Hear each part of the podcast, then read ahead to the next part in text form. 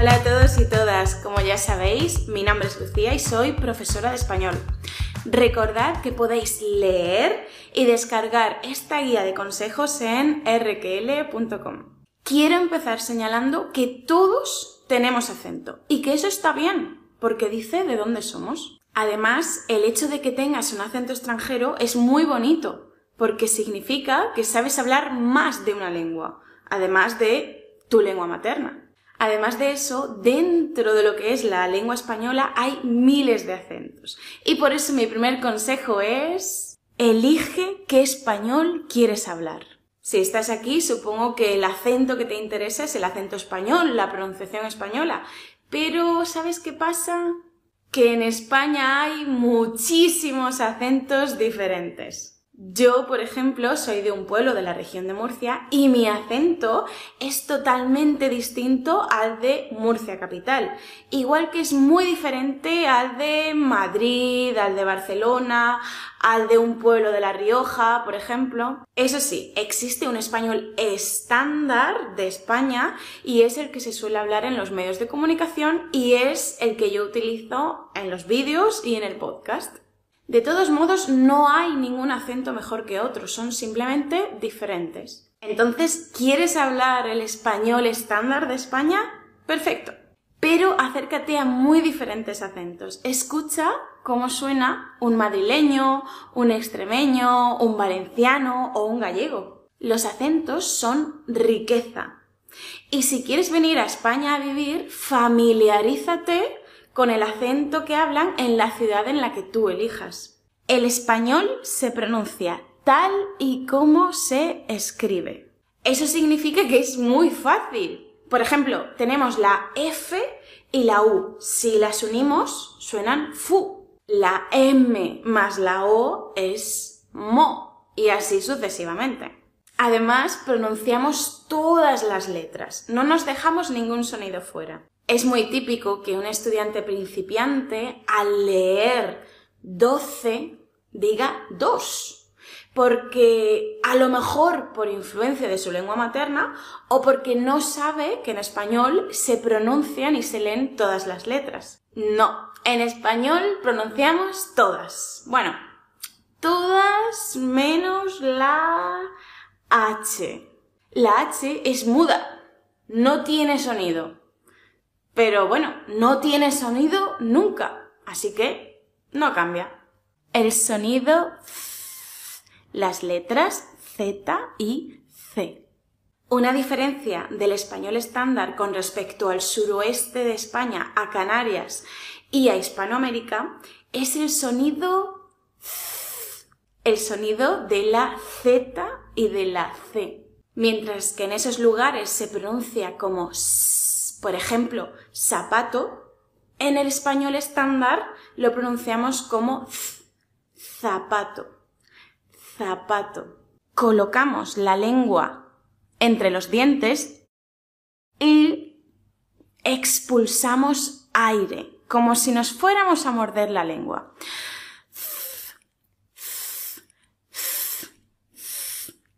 La lengua entre los dientes. Como digo, este es el sonido tanto para la Z como para la C. Pero, ¿cuándo? Para la Z cuando está delante de A o U. Za, zo, zu. Za, zo, zu. Y para la C cuando está delante de E, I. C, ci. C, ci. Zapato, cerveza, cigüeña, zona, azul. También cuando la Z está al final de una palabra. Por ejemplo, como en arroz, ajedrez, actriz, actriz, arroz, ajedrez, etc. La letra S. En el español estándar de España, el sonido de la S es muy suave. No intentes marcarlo en exceso. Suave. No suave. A veces no a veces o a veces. Solo, salir, sabes, sonido. R. Esta es una de las grandes pesadillas de los estudiantes de español. Sé que es difícil y la única forma de conseguir pronunciar bien estos sonidos es con práctica. Escuchar, repetir, escuchar, repetir, escuchar, repetir. Y así. Pero mi consejo es el siguiente. No fuerces la pronunciación de la R. Intenta decirla como buenamente puedas. Es mucho mejor que digas lojo antes de que digas dr, dr, dr, drojo. Esta palabra, rojo, Dlojo, drojo, aunque la digas así, vale, la entenderemos. El problema es cuando la palabra es más larga. Por ejemplo, de la palabra enrojecer, enrojecer, yo puedo entender enlojecel o endrojecedr.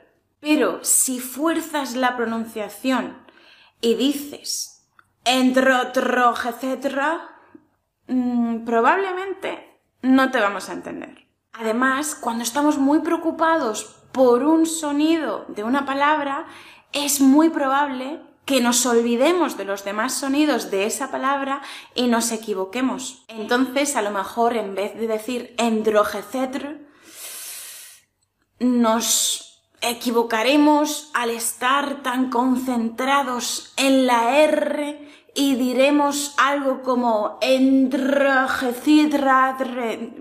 y no lo entenderemos. Por eso, intenta pronunciarlo como puedas.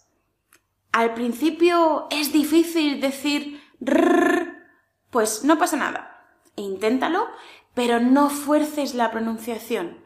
Ve poco a poco, no la fuerces. Enlojecel, bien. En drojecetr, bien. Pero entre etcétera, no. Entonces no fuerces tu pronunciación cuando estés comunicándote con otras personas. Une las palabras. No las pronuncies por separado. No pronuncies las palabras como si fueran bloques distintos y separados. Únelas. Une los sonidos finales e iniciales de cada palabra. Por ejemplo, no digas tengo muchos amigos. Di, tengo muchos amigos. Muchos a, muchos a, muchos amigos. ¿Te gustan los muebles nuevos o antiguos? Nuevos o, nuevos o. Nuevos o antiguos. Me gustan antiguos. Gustanan, gustanan, me gustan antiguos. Escucha español real. ¿Os acordáis de mi vídeo Aprende español real?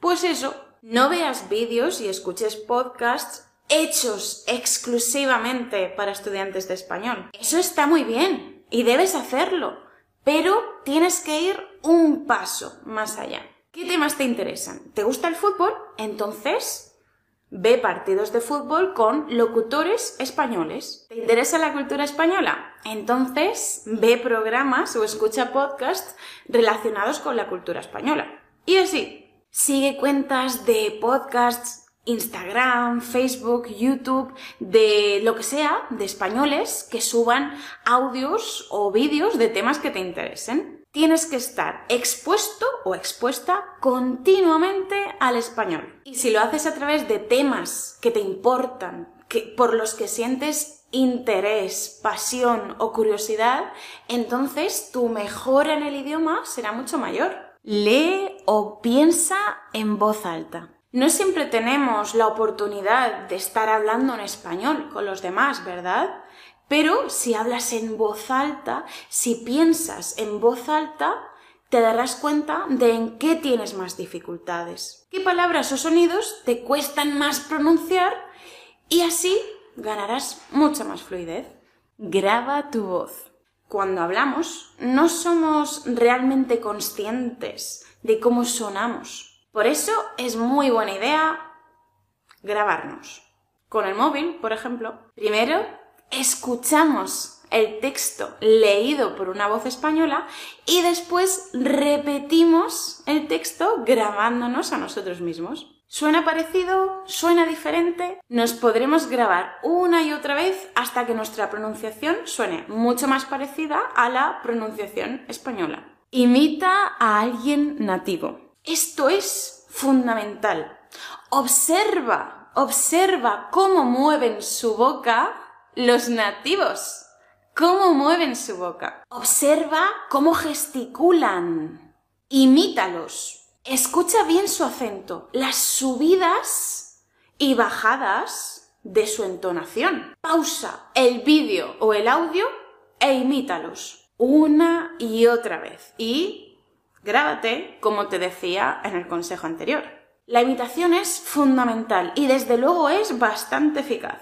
El truco del bolígrafo. Los españoles abrimos, abrimos mucho la boca para hablar, para articular los sonidos. Si esto te resulta difícil, puedes utilizar el truco del bolígrafo. ¿En qué consiste? Coge un bolígrafo y póntelo en la boca. Ojo,